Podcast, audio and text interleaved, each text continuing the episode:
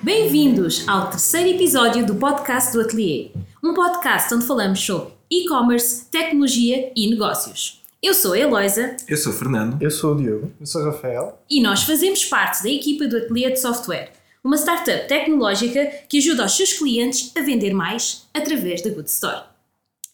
E hoje, antes de começarmos a entrar no nosso podcast, nas duas, das duas secções do nosso podcast, queremos lançar aqui um desafio a quem nos está a ouvir. Queremos que vocês enviem as vossas perguntas para o e-mail podcast.atelierdesoftware.pt. Queremos saber as vossas opiniões, as perguntas que têm sobre e-commerce, sobre negócios, tecnologia, para também não ficarmos aqui presos ao chat GPT. E pronto, vamos então dar início à primeira fase, Sim. que é a fase das perguntas do chat GPT. E ah, alguém quer começar? Eu posso começar hoje. Eles já começaram nas semanas anteriores. O que é que será que o futuro reservou para o meu presente? Tchan, tchan, tchan, tchan. Ok. Quais são alguns dos maiores desafios que os empreendedores enfrentam hoje em dia? Esta é uma pergunta boa. Esta é uma pergunta boa. Essa é. Eu acho que neste momento um dos maiores desafios que os empreendedores passam é no meio de tanto empreendedorismo que não é propriamente empreendedorismo verdadeiro, é só ir à procura do, do próximo dólar mais rápido. eh, É difícil os empreendedores que têm uma visão de futuro destacar-se. Ou seja, o facto de a a vida de empreendedor estar na moda agora faz com que as pessoas que seriam empreendedores de qualquer das formas, em qualquer tempo, eh, se destaquem. Porque a multidão é maior. Exato, é um Pelo menos- nisso, não é? Eu acredito que esse é um dos maiores. Eh, os empreendedores que estão à procura de investimento, agora que começou a haver mais receio por parte dos investidores por causa da guerra na Ucrânia, eh, por causa do Covid e essas coisas todas, ou seja, a sequência de eventos que aconteceu, também fez com que os investidores ficassem mais céticos. Eu vi há cerca de um mês uma notícia a dizer que o investimento nos Estados Unidos, por parte de VCs, tinha descido um valor absurdo no primeiro trimestre de 2023, estava para aí metade ou coisa do género, comparado com o ano anterior. Portanto, existe muita incerteza eh, que faz com que seja mais difícil para os empreendedores eh, conseguirem investimento, aqueles que estão à procura. Ok, mas não falaste, por exemplo, de empreendedores que não recorrem ao investimento. Quais seriam os maiores desafios? Eu acho que um dos maiores desafios que os empreendedores que não recorrem ao investimento podem estar a, a passar agora está também relacionado com a incerteza na economia. Ou seja, mais uma vez, sequência Covid, guerra, taxas de juros a subir, causa alguma incerteza no ponto de vista das empresas e às vezes aquela vontade que elas teriam, por exemplo, em 2017 para investir, que estava tudo na maior, agora se calhar já não têm, a não ser que sejam investimentos apoiados ou financiados pelo Estado. E é um bocado aquilo que nós estamos a ver, que é eh, o e-commerce é uma coisa que cresceu bastante na pandemia, está a continuar a crescer agora, mas como está a haver a promessa de apoios para ajudar no e-commerce, algumas empresas retêm-se um bocado de fazer o investimento sem que saibam que vão ter aquele apoio. Um bocado porquê? Por causa da incerteza. Porque se estivéssemos num clima mais positivo em termos da economia, não acredito que isso fosse um problema. Não acredito que as pessoas fossem ficar à espera do próximo apoio do Estado, que fossem ficar à espera, porque sabiam que aquilo ia resultar. Não é? No fundo, o que faz as pessoas querer reduzir o risco é muito medo de. é, é a incerteza que se vive no clima de, económico. Neste caso, não é meteo- meteorologia, porque por acaso esse até tem estado sol aqui em Portugal. É verdade. Pois, e não é só depois o clima económico, é também eh, aqui em Portugal o clima de instabilidade política também tem muita, muita influência nas decisões das empresas e depois nós empreendedores acabamos por levar por tabela porque no final do dia nós também estamos a criar empresas e temos de pensar em todos os cenários possíveis e imagináveis das nossas empresas, então é assim, é um grande desafio. Sim, e ainda há mais um desafio que é quando nós somos empreendedores, se estamos a fazer bootstrap, ou seja, se não estamos à procura de investimento, nós temos de conseguir, com recursos limitados, alcançar resultados tão bons ou melhores que as empresas que estão a receber investimento. Caso contrário, acabamos por não ser considerados pelos clientes ou Pois. pelos prospectos. Não é? Sim, sim, sim, é verdade. E vocês, o que é que acham que o empreendedor. Quais é que são os desafios do empreendedor? Nós falámos da parte da relação com o cliente, mas também existe a parte da relação com a equipa. O que é que vocês têm a dizer sobre isso?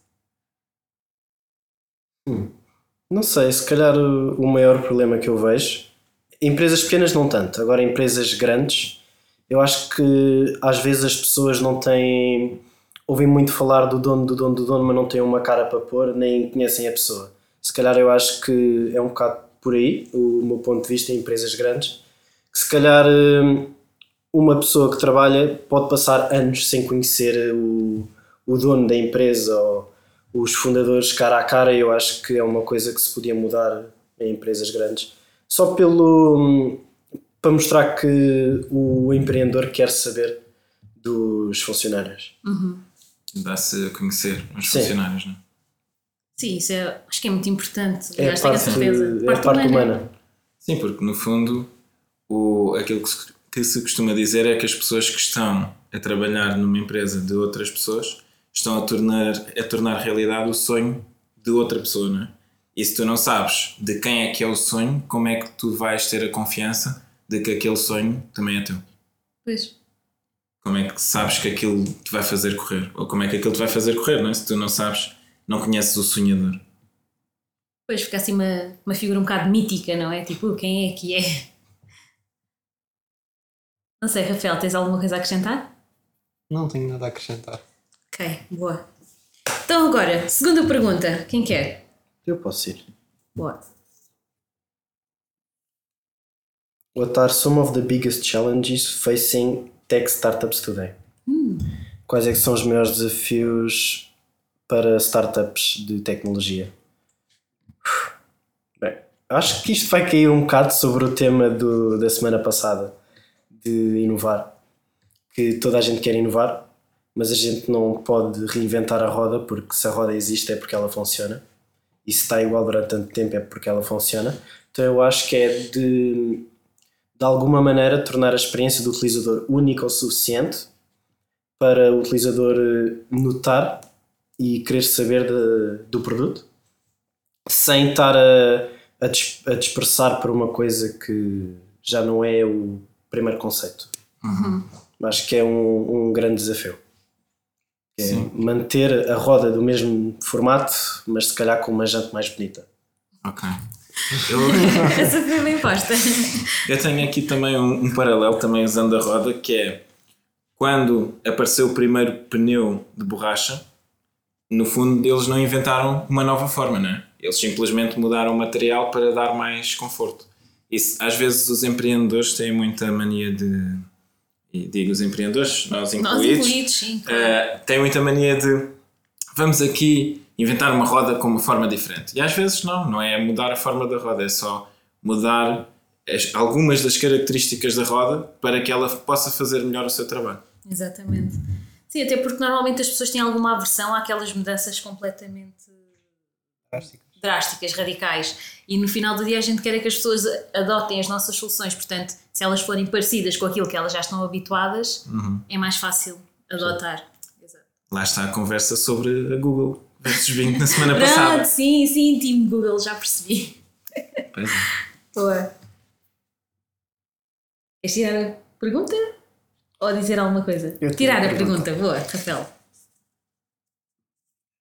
Ai, ai. Ai, que ela não quer sair. Aquela não era. Aquela não era. Uh, what are some of the most successful e-commerce companies and what makes them stand out? Quais são. Oh, sim, quais são. Hum, minha tradução está complicada. Quais são as empresas Quais são as empresas que vendem online, têm Exato. maior sucesso? que têm maior sucesso e que se E o que é que, se, des- o que, é que se as mais faz se destacarem? É as empresas em si ou é plataformas? Eu, E eu acho que é, e-commerce companies. é empresas, Ok. imagina. Um, e o que é que faz elas destacarem? Hum, eu posso mais falar eh, assim do meu ponto de vista. Eu acho que é mais porque agarraram naquilo primeiro e tentar, ou melhor, continuaram com aquilo até um ponto em que acabaram-se por tornar-se eh, notáveis. Ok, Assim. mas estás a falar de qual ou quais? Por exemplo, a a Amazon, como Ok. por exemplo. Um, ou às vezes também pode ser por uma questão de quererem melhorar a prática ou melhorar tipo em geral. Uh, como por exemplo, antes tínhamos tipo como é que eu posso vender as coisas? Ok, tenho uma loja, tenho os meus produtos, vou chamar pessoas. Agora eu posso ter uma loja online onde as pessoas podem ir lá ter, à mesma tenho que te chamar, né? Uh, mas acaba por ser um bocado mais acessível do que ter a pessoa a ir à rua. No caso, neste caso da Amazon, é poderem ter lá os produtos e as pessoas poderem comprar a partir de lá, de ser um único local e yeah, a partir daí conseguem receber as coisas que querem. Yeah. Então, no fundo, para ti aquilo que torna. Faz, com, faz a diferença, no fundo, e aquilo que fez essas empresas ter sucesso é o facto de terem começado cedo e já estarem no mercado há algum tempo, ou seja, é parte da consistência, e é também o facto de terem trazido uma experiência mais fácil do que a experiência que as pessoas tinham antigamente. Sim. De certa maneira é isso que todos no final acabam por fazer, é ter uh, melhorar alguma prática ou facilitar. Sim, e ainda falando sobre a Amazon, uh, tens razão quando disseste na parte de, de, de num mesmo sítio ter várias coisas, que essa é a mesma lógica que no mundo físico os centros comerciais criaram, não é? Vais ao centro comercial, tens imensas coisas e a Amazon é tipo um centro comercial online. Então isso acaba por naturalmente acrescentar bastante mais valor. Mas também há outra coisa que é a Amazon entrega as coisas rápido e isso, quer dizer, aqui em Portugal não, né? Mas nos Estados Unidos, onde isso acontece, realmente as pessoas ficam viciadas em fazer compras porque é muito rápido. Então é uma das coisas que a distingue talvez de uma outra loja online que não tenha a infraestrutura que ela tem. É aquela questão da gratificação quase instantânea. Não é? Exatamente. Tu gastas o dinheiro e daqui a bocado já estão a entregar. Sim, isso é muito bom. A sensação de novo, aquilo de entrarmos na loja e podermos comprar aquilo naquele exato momento. Yeah, é isso mesmo. Diogo, A meu ver, é, a Amazon tem tudo. Então acho que isso é um ponto único deles. Porque não importa aquilo que eu meta na barra de pesquisa, vai-me aparecer produtos de certeza. E lá está, nos Estados Unidos é super rápido ter as coisas, é outro ponto único deles. Hum, e acho que os dois focos da Amazon são esses. São muito grandes, é muito grande, tem muita variedade e é hum, fácil de ter as coisas rápido. Acho que é o meu ponto de vista disso, das empresas. boa. Ok. Então agora chegou a minha vez, não é? Ai ai, uma fácil. Vai esta. What are some of the biggest technology trends you've noticed recently?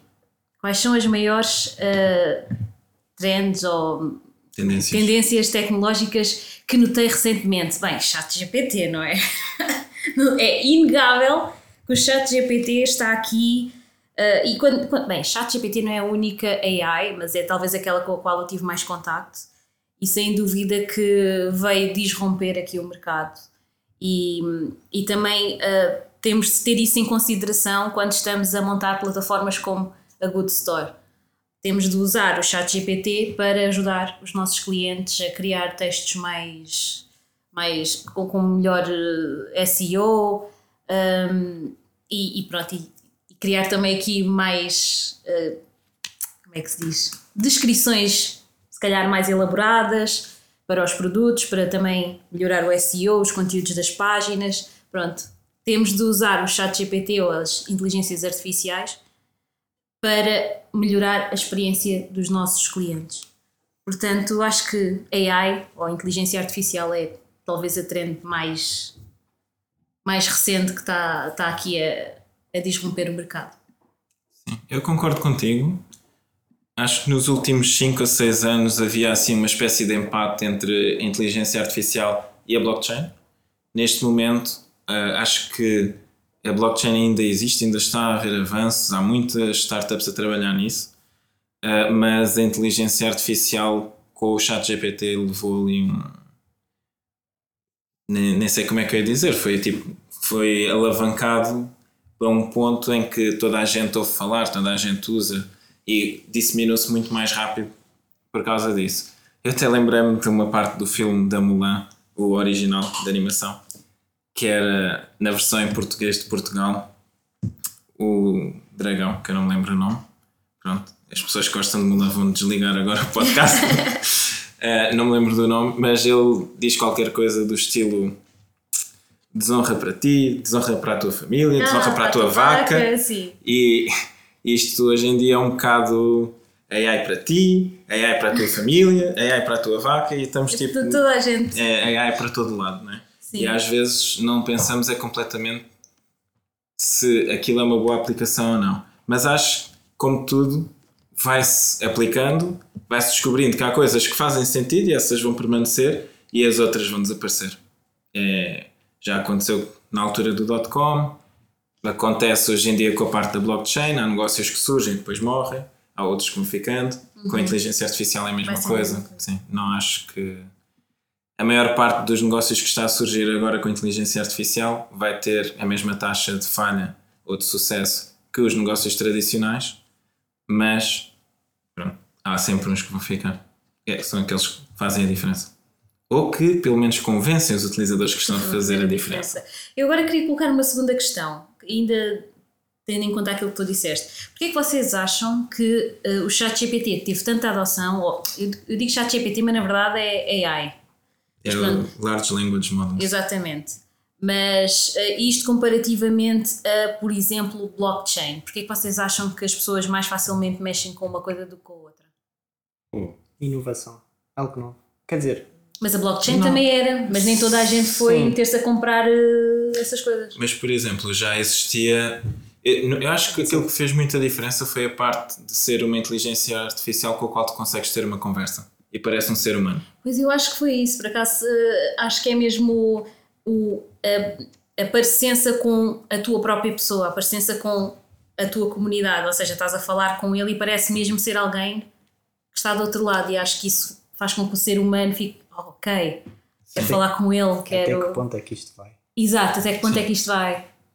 porque depois as pessoas pós-Covid sentiam-se muito sozinhas. Isto agora já sou eu a inventar, o Diogo está-se a rir, mas acho que pode, pode ter tido influência também. O facto das pessoas se sentirem Solidão. sozinhas, agora tem alguém com quem conversar, é um bot, não interessa.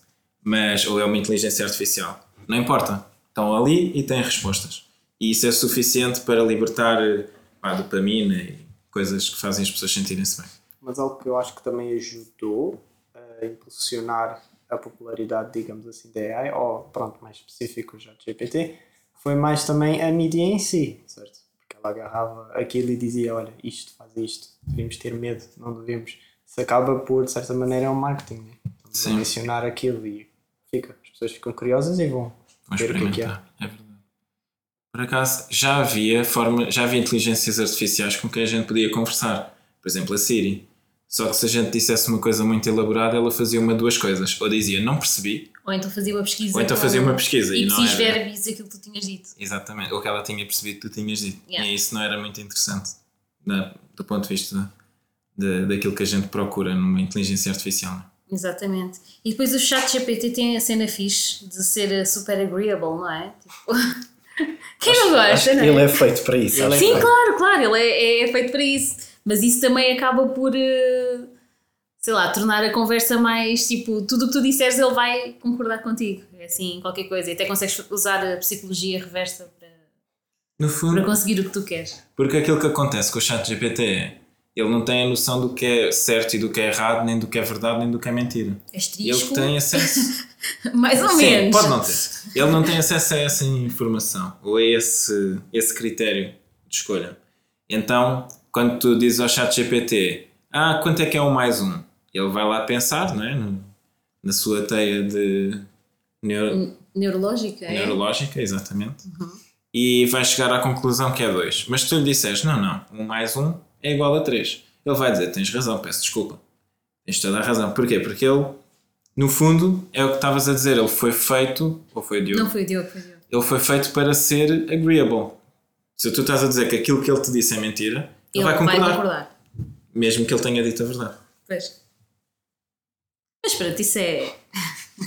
E pronto. Eu Acho que a fama do chat GPT veio com o... é fácil de aceder e às vezes certas frases que a gente lá punha, punha no Google não tínhamos o objetivo que queríamos e ele lá pensava e dava-nos aquilo que a gente queria. Acho que são dois pontos que o chat GPT a favor de, da popularidade que ele ganhou. Sim, eu acho que o que acontece é, tu vais ao Google e normalmente vais tipo aos primeiros dois ou três links da primeira página, a maior parte das pessoas nem vai à segunda página, acho que todos aqui somos culpados disso, e aquilo que acontece é, há muita informação que depois está escondida nas outras páginas. E nós, te, existe tanta informação hoje em dia que nós já não, não temos paciência para ir à procura, não é? a gente quer a resposta já.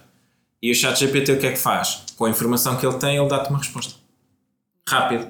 Certa ou errada, não interessa, tu saciaste a tua curiosidade. Sim, é aquela coisa da, da dopamina, né? Sim. Libertou logo. Pois é, é facilidade mesmo, como o Diego estava a dizer, e, e as respostas imediatas, como tu estavas a dizer. Acho que outra coisa que também fez é a blockchain parecia ser muito uh, ou seja, era uma coisa assim meia que ah, descentralizado, isso é para hackers e para coisa, e então acho que as pessoas não tiveram logo aquela, aquela tendência a ir logo experimentar, a não ser os early adopters. E nesta parece que qualquer pessoa tipo, pode pegar no chat GPT e começar a falar com ele, e na verdade pode. Crias a conta, começas a falar com ele e não parece assim tão. Foco no não parece. Uh, não parece assim tão perigoso. Então acho que isso também ajudou realmente a disseminar muito rapidamente essa, essa tecnologia. Sim, eu acho que um dos problemas da blockchain que fez com que não fosse tão facilmente aceito pelas pessoas é que existe muita informação contraditória relativamente à blockchain. É uma coisa que já existe há algum tempo, portanto, quanto mais tempo existe, mais informação contraditória vai existir e as pessoas têm um bocado de receio. Porquê?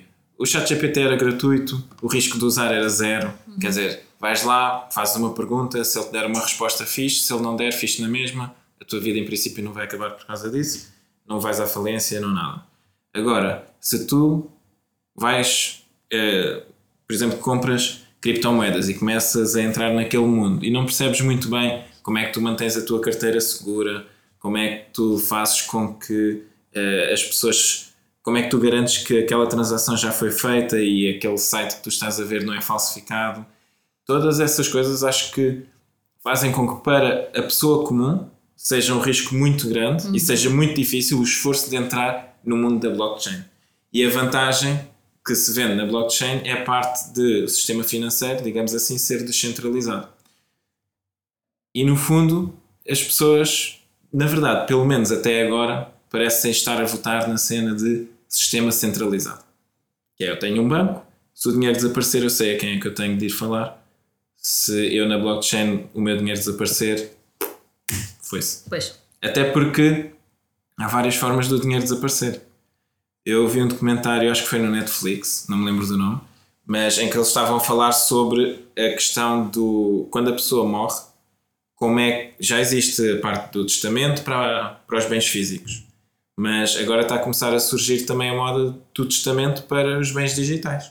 A quem é que eu vou deixar os meus bitcoins? Uhum. E a quem é que eu vou deixar o acesso à minha conta do LinkedIn ou o que for.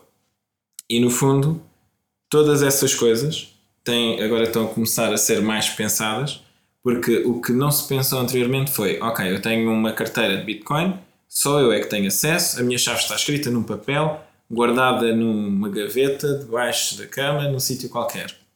Ou no sótão. Se eu morrer, ninguém mais sabe que aquilo está ali. Pois. Então aquela Bitcoin vai ser perdida para sempre. Nunca mais vai voltar a estar em circulação. O que obviamente é uma forma de combater a inflação, que também é uma das coisas em que o Bitcoin ajuda. Mas na verdade nós no limite chegamos ao ponto em que deixa de haver Bitcoin em circulação. Pois, porque está tudo perdido. Porque está tudo perdido. Então acho que existe aqui algum, algum tipo de equilíbrio e acredito que ainda se vai arranjar algum tipo de solução relacionada com isso. Não sei se vai ser completamente descentralizada, porque a descentralização do dinheiro leva também a uma descentralização do poder, que é uma coisa que talvez o mundo não esteja ainda preparado. Pois. Para isso. Isto agora foi bem filosófico. Fez bem. Mas é, é isso. Tem alguma coisa a acrescentar? Não? Vão ficar a pensar sobre isso agora.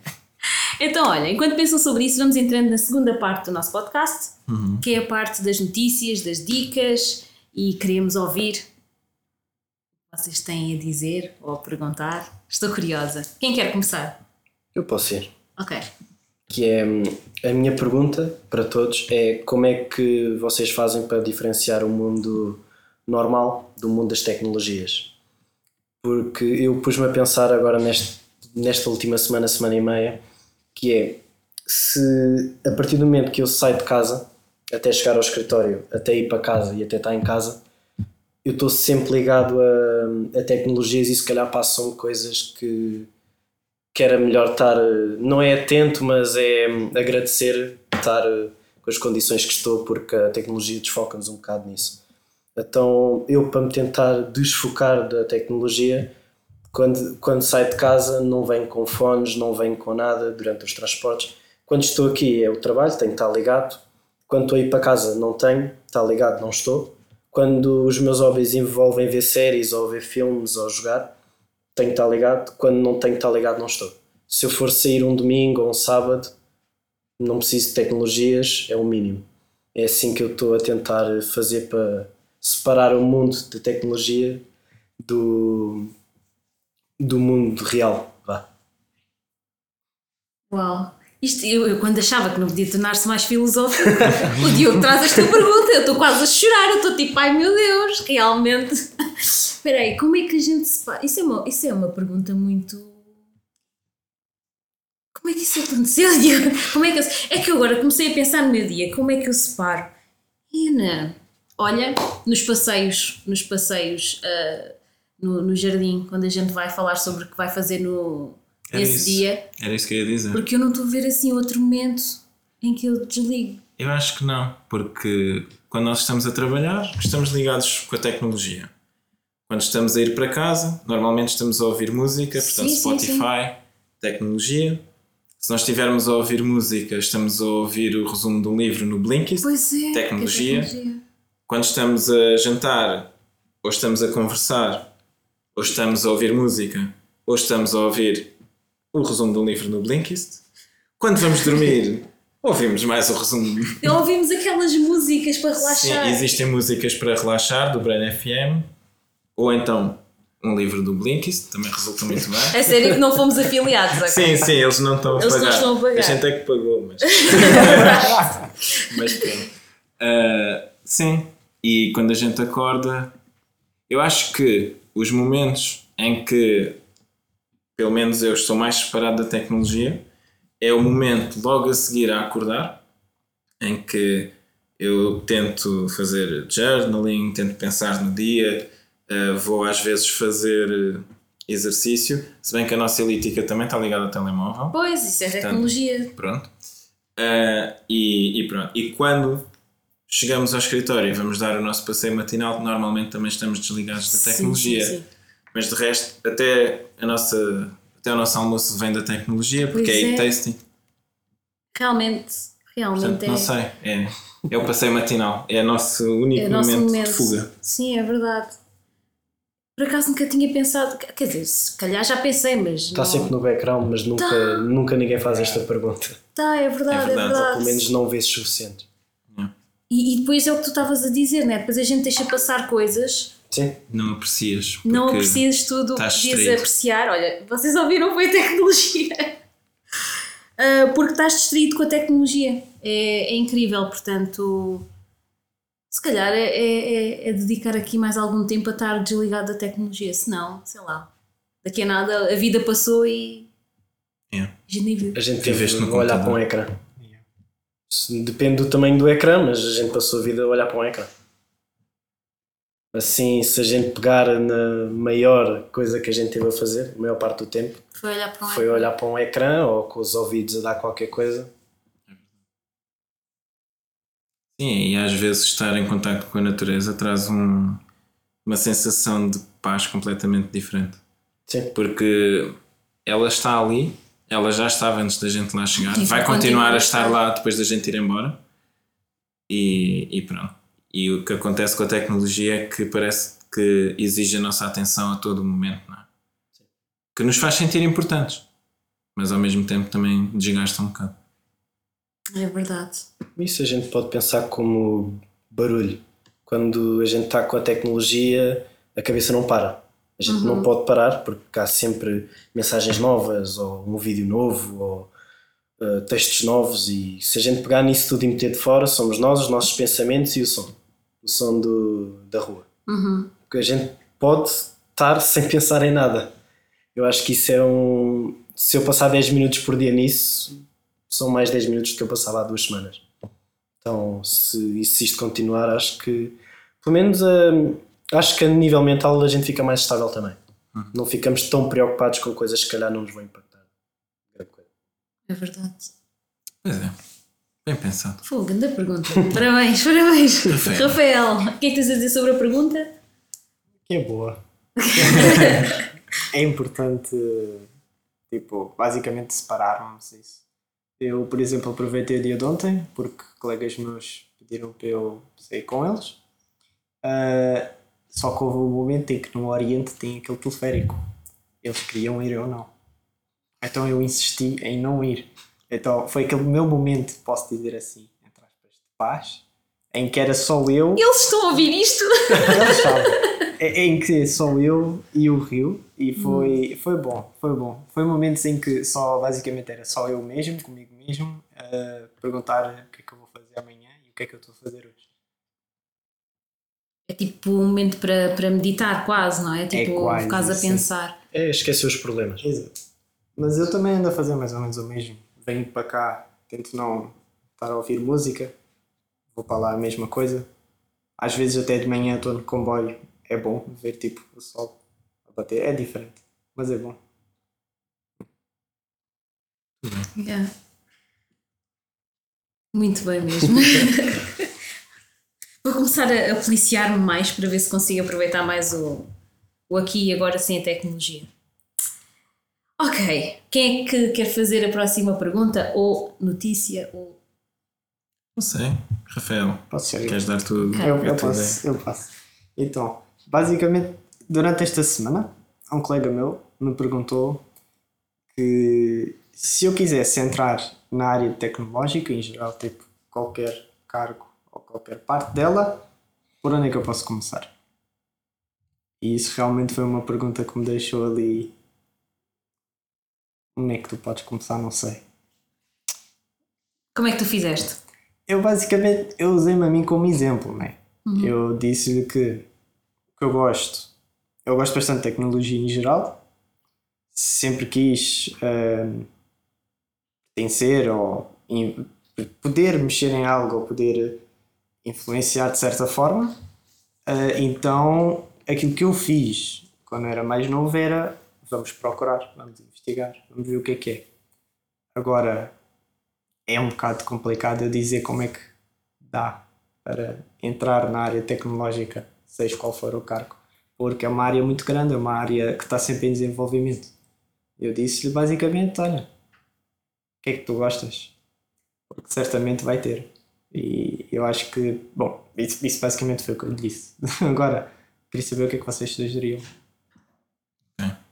Eu, queres dizer alguma coisa? Acho que é um ambiente assim difícil de entrar, mas é pegar numa ponta e entrar. É pegar num hobby que a pessoa já faz e, e ver coisas relacionadas. Acho que é a maneira mais fácil. Pelo menos acho que foi a maneira que eu fiz, que era gostava de jogar, pus-me a ver como é que era a cena dos jogos, depois vi que são empregos que me interessavam, são coisas giras de fazer, eh, são bem remunerados e eu pensei, vou-me pôr nisto. E olha, fui seguir a educação por esse ramo e cheguei cá. Para uma pessoa que já não tem esse tipo de oportunidades de seguir pe- pela educação, é começar a ver hum, fóruns de notícias, se calhar é o suficiente. Começar a ver aonde é que a pessoa se identifica. Acho que é isso. Quando uma pessoa tenta entrar num campo que não é, que não é o dela, por exemplo, eu se tentar ir para, para, para chefe, chefe de cozinha, eu não sei cozinhar, tinha de pegar no que sei, né? eu vou perguntar à minha mãe como é que é. Tinha de ser. E depois, e a partir daí, é pegar no que as pessoas já sabem e tentar uh, o campo mais esperto. Tentar alavancar aquilo que elas já sabem Sim. para encontrar oportunidades relacionadas. Sim. A minha resposta ia um bocado encontrar aquilo que vocês já disseram, que é a primeira coisa a perceber é um emprego na área da tecnologia é uma coisa muito vaga, não é? Porque eu posso estar a trabalhar na área te- da tecnologia e ser uma pessoa que está a recolher informação para alimentar um algoritmo de inteligência artificial, em que eu, na verdade sou um fotógrafo. Por exemplo, se for um algoritmo de inteligência artificial que é alimentado com imagens, que está relacionado com reconhecimento de imagem ou com geração de imagem ou o que for, o meu trabalho pode ser recolher imagens. Eu estou ligado à tecnologia. Ah, eu posso entrar como programador, posso entrar como designer, posso entrar como tester. O mais fácil para as pessoas que não têm experiência nenhuma, talvez até seja entrar como tester. O que é que elas têm que saber? Usar tecnologia. Não têm que saber criar, só têm que conseguir perceber se isto faz sentido ou se isto está a funcionar como é suposto ou não. E posso dizer, sem medo de errar, 90% ou mais das empresas precisam de pessoas que façam isso. E não têm. E não têm muitas vezes porque também não há budget. é? Muitas vezes, como é que se paga às pessoas que fazem os testes? É, por exemplo, se eu tivesse o Spotify e quisesse pagar a testers, era toma aqui a subscrição gratuita.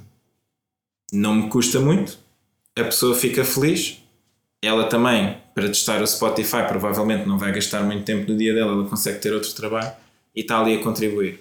Existe também trabalho, por exemplo, de tradução, fazer traduções de interfaces, tradução de conteúdo, também está relacionado com a tecnologia, para uma pessoa que saiba bastante línguas ou pronto, tenha, esteja à vontade com várias línguas, pode ser uma, uma forma de entrar também Copywriter, não é? copywriter para pessoas que gostam de escrever textos. Ou seja, no fundo, ter um trabalho na, na tecnologia hoje em dia não quer necessariamente dizer que a pessoa vai estar a programar, ou que a pessoa vai estar a fazer design, ou que a pessoa vai estar a gerir redes sociais, ou a meter publicidade nas redes sociais, ou meter publicidade no Google.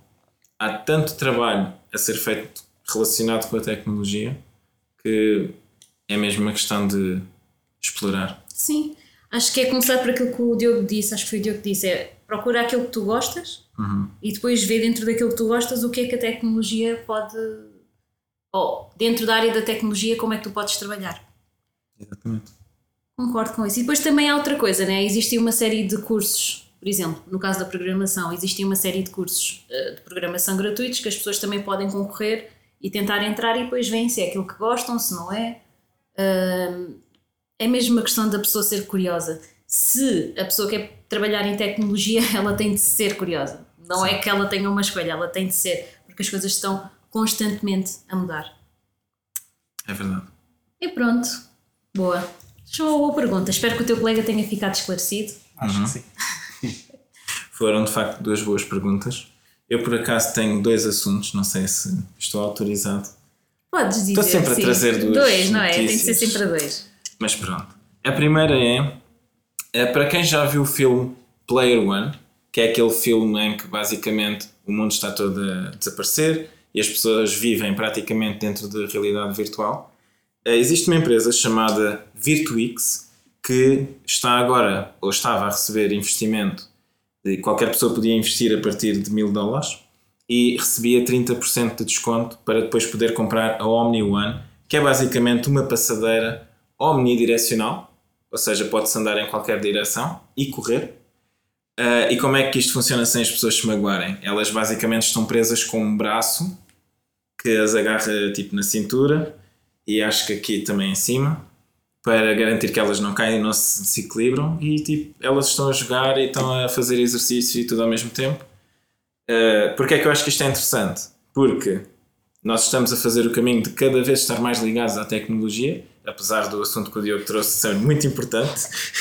nós devemos dar um passo atrás e se calhar, ok, e se a tecnologia não existisse? Acho que é, era bom também pensar nisso. Uh, e este assunto basicamente vai fazer com que os gamers do futuro sejam pessoas em forma. Pois, Já é pensaram nisso? fixe. Sim, isso é muito bom. E pronto. Estás aqui Yeah. a pensar, gamers, uh, Gamers em em forma. forma. É tipo teres um Cristiano Ronaldo a jogar a. Imaginem, os esportes com isto podem ser tipo mesmo pessoas a correr Uhum. E depois a gente está a ver, ela- vê- vemos as pessoas a correr ali em baixo, não é? Pronto, ali presas por uma máquina, um bocado tipo Matrix, não é? E depois a gente está a ver como é que as coisas, Estão a o que é que elas estão no, a ver no ecrã. no ecrã. Pronto. Acho engraçado. Eh, é uma coisa que vou experimentar talvez um dia, provavelmente não esta. Eh, o valor de, de entrada destas coisas acho que é tipo 2.600 dólares. Mas eu achei interessante na mesma e comecei a pensar de que forma é que isto poderia ser usado, por exemplo, no e-commerce. O andar não sei. Então não sabes Aqueles espaços aqueles ouvir. Exato, também estava a pensar nisso, lembram-se que havia. Ah, isto. Mas veio na verdade, a, a ideia era ser tipo um shopping. Sim, Também dá, yeah. Exatamente. Yeah, yeah. Exato. Isso é espetacular. Mas imaginem o que é que é. Vocês são, vivem numa zona do mundo. E estou a falar tipo. Sim, nós vivemos. uma- Ainda não fomos para Sim, sim, Marte. relatable, relatable. sim, sim. Olha, mas por exemplo, a cena de Marte. Imagina que tu queres comprar uma casa em Marte e estás aqui na Terra. Tu podes usar esta tecnologia para ir visitar a casa sem estar lá. Sim. Já existe, quer dizer, não é eh, a parte do hardware, não, no software já existe, era o que nós estávamos a dizer há bocado, aquela, aqueles visualizadores em 3D. Isso pode ser giro de, de, de implementar. Sim, para que as pessoas possam mesmo andar, ter a noção das coisas em verdadeira grandeza, não é? Acho que pode ser muito interessante e pode ter aplicações muito interessantes para o e-commerce. Provavelmente não para comprar roupa, provavelmente não para comprar comida, mas talvez para comprar casas ou carros ou Mobílias. Mobílias, Mobílias. exatamente. Desde que a exatamente. pessoa não se tente sentar num sofá. é mais isso, é mais isso. Sim, mas se bem que eu acho que as mobílias têm que ser algo mais realidade aumentada e não tanto realidade virtual. Porque a realidade virtual, tu não tens a noção de como é que aquela mobília vai ficar na tua casa. Eu acho que para as mobílias faz sentido mais a realidade aumentada, em que tu consegues ver no ecrã e pode-se juntar um headset de realidade aumentada para que a pessoa consiga ver como se já tivesse as coisas ali à frente. Qual é que é a dimensão, o que é que dá para encaixar. Até imagino tipo aquele planeador do IKEA em que a pessoa vai metendo as coisas todas que vai É, comprar. mete logo. Ela começa a fazer e está a ver mesmo na casa dela as coisas a encaixar. Isso é super. Acho que estamos a caminhar para aí e pronto. E tudo isto surgiu deste lado. E a segunda notícia, quer dizer, não sei, querem dizer mais alguma coisa sobre esta? Não. Ok. A segunda notícia é que o CEO da OpenAI, OpenAI é, eh, não vou dizer empresa, porque supostamente não é uma empresa, é uma entidade sem fins lucrativos, mas acho que agora já tem fins lucrativos, porque eles viram que iam deixar escapar muito dinheiro. Muito lucro, não é? É, então pronto, foi, o CEO da OpenAI eh, foi ouvido no Senado dos Estados Unidos eh, numa tentativa de, das pessoas que fazem as leis, não é? Perceberem como é que podem regular a inteligência artificial. Eh, daquilo que eu percebi, não se chegou a muitas conclusões, mas achei interessante que aquele discurso de abertura, segundo a pessoa que o deu, tenha sido escrito eh, com recurso ao ChatGPT. E ela no final disse isso. E basicamente, qual é que é o perigo da inteligência artificial? É a informação ou aquilo que é gerado pela inteligência artificial está-se a tornar tão parecido daquilo, com aquilo que nós faríamos enquanto seres humanos, que é aquilo que estávamos a falar semana passada, que torna-se eh, perigoso porque nós depois não conseguimos distinguir facilmente entre aquilo que é verdade e o que é mentira. Sim, mas isso. Também existem pessoas mentirosas, não é? Sim, é verdade. Eu hoje vi um. No final do dia, a, diferença é que. E desculpa interromper. Não faz mal. No final do dia, as pessoas mentirosas, a não ser que tenham treinado muito, ahm, vão deixando escapar uns sinais corporais, né? na linguagem corporal, em que se a pessoa estiver mais atenta, consegue perceber, ah, ele está a mentir ou está a enganar, não sei o quê. E o chat GPT, como não tem uma expressão física, é mais difícil de, de ver eh, onde é que está a verdade, onde é que está a mentira, se ele está. Sim. O problema do, destas inteligências artificiais conversacionais é se elas começarem a ter, não digo consciência, mas se elas começarem a perceber que conseguem manipular, e existem estudos que a gente já mencionou brevemente no primeiro, no primeiro episódio, que uh, apontam para o facto de que realmente essas inteligências artificiais conseguem perceber como manipular e perceber que precisam de manipular o ser humano e começam a fazer coisas que uh, podem levar a problemas graves na sociedade. É? Eu vi, uma, vi um meme no LinkedIn muito interessante no Cyber, Cyber Security Hub em que basicamente a primeira parte do meme era aquele dia em que eu fiz um site, um site não, um e-mail de phishing tão óbvio e depois o link malicioso na verdade estava no reportar phishing, no botão reportar phishing. Sim. Isto é psicologia, não é mais nada. Ou seja, a pessoa pensa, isto é claramente phishing. bandidagem. Yeah. E depois ela vai clicar em reportar e esse é que é o link foste. malicioso. Estão Penso. a ver a ideia? Mas isso foi, não foi uma inteligência artificial. Não, não, isso foi um ser humano. Vários. Pronto, vês? Portanto, sim, é, é, é complicado essa parte do, do chat GPT ser tão parecido com os seres humanos, mas ele, só, ele é apenas um espelho da humanidade. Já pensaram sobre isso? Epá, não quero aqui. Já estou a entrar é, mais uma coisa filosófica. É uma verdade, ele só tem a informação que está na internet e fomos nós que fomos pusemos nós, lá. Exatamente, ele é apenas um espelho. Se calhar a gente está a ver só o espelho e não está a gostar do que está a ver. Yeah. Let that sink in. Mas é verdade, porque de bom e de mau fomos nós. Yeah. Pronto. Sim, o chat GPT não vai pensar numa coisa que ainda ninguém pensou ou escreveu. Pois. Tá, tá. Ele só tem a informação que lá foi posta. Só o que a gente fez, exatamente. Hum. É o próximo vilão. o Salvador. Who knows? Então vá, agora fora de filosofias, vá. fora de filosofias, eu tenho uma notícia. Verdadeira. E a notícia, eu acho que é verdadeira, verdadeira está aqui no é peopleware.sap.pt. Portanto, diz assim: Amazon vai pagar 10 dólares aos clientes que levantem as encomendas nos pontos de recolha.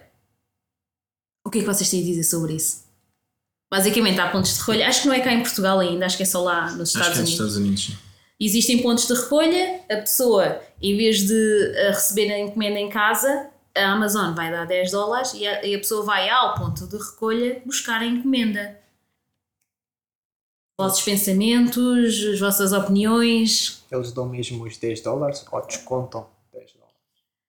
Não é sei, mas é, yeah, assim é mesmo não é? Sim. Não, eu acho que acaba, porque, vamos supor, se eles dessem, acho que dava aquela coisa mais na pessoa a dar mesmo descontar. Porque eventualmente ela pode usar depois aqueles 10 dólares. É uma questão de ser um objeto físico em si mesmo.